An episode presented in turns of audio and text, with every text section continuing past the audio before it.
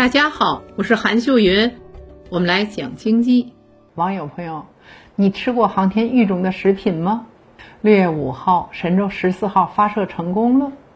可就在前不久，神舟十三号返回地球时，带回了一点二万颗种子，其中很多是我们常见的种子。你比如说，四川的水稻、大明绿豆、生菜、蘑菇、中药材等等。它们随着神舟十三号在轨遨游了一百八十三天后返回了地面。接下来啊，这些种子将被种植，产生新的作物。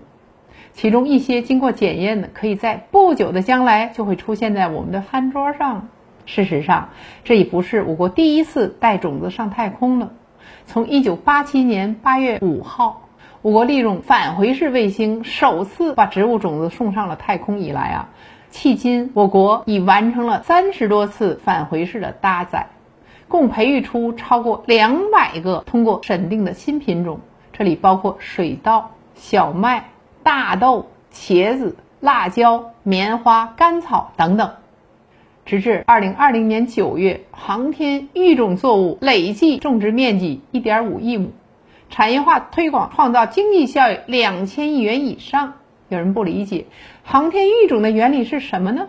它就是啊，利用太空的特殊环境，这里包括射线、辐射、微重力等，改变种子基因排列顺序，使其发生诱变，然后带回到地球，通过种植培养，得到果实大小、形状、颜色、口感、抗病性等性状不同的植物品种。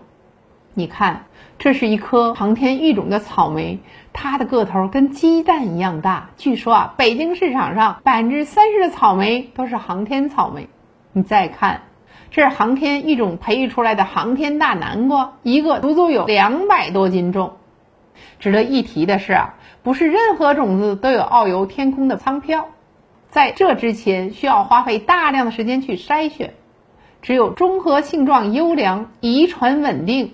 充满活力的种子才有机会被送到太空，但即便这样，能够突变的种子也仅是千分之一乃至万分之一。大家可能会担心，航天育种是否安全？会不会因为辐射太重对人的身体造成危害呢？其实啊，人们大可放心，航天育种是安全的。首先啊，航天育种辐射很小，远低于国际食品安全辐射剂量。其次呢？不同于转基因作物，它并没有外源基因导入，只是自身基因组序列发生了改变，跟自然界变异得到的产品本质没有区别。最后，航天育种的种子回来之后，也要经过三到五年的时间，像选育、培育至少四代，最终通过审定才能流入市场。所以啊，我们平时买到的航天育种的产品是可以放心吃的。那为什么我国要大力发展航天育种呢？这就不得不提到我国的人均耕地面积了。根据二零二一年自然资源部公布的第三次全国国土调查数据显示，我国耕地面积为十九点一八亿亩。这个数字除以十四点一三亿人口，我们的人均耕地面积仅为一点三六亩，远低于世界人均耕地面积的平均值。一边是我国人均耕地的面积小，而一边是我国人口的众多，这就倒逼着我们要研究更高产的粮食品种。上世纪七十年代，袁隆平的三系杂交水稻技术大幅提升了粮食产量，也让我国的育种技术走在了世界前列。但进入八十年代，我国的育种技术陷入了停滞，还被人卡上了脖子。直到一九八七年，我开始尝试将种子送上太空培育，就再一次开辟了新大陆。据有关专家说，航天育种相对于传统育种，种子变异频率更高，育种周期更短，并确实能提供更多更好的农产品，这非常有利于农民。就拿太空香蕉的培育来说吧，不仅让产量接近翻倍，还让香蕉的生产周期从十三个月缩短到九个月。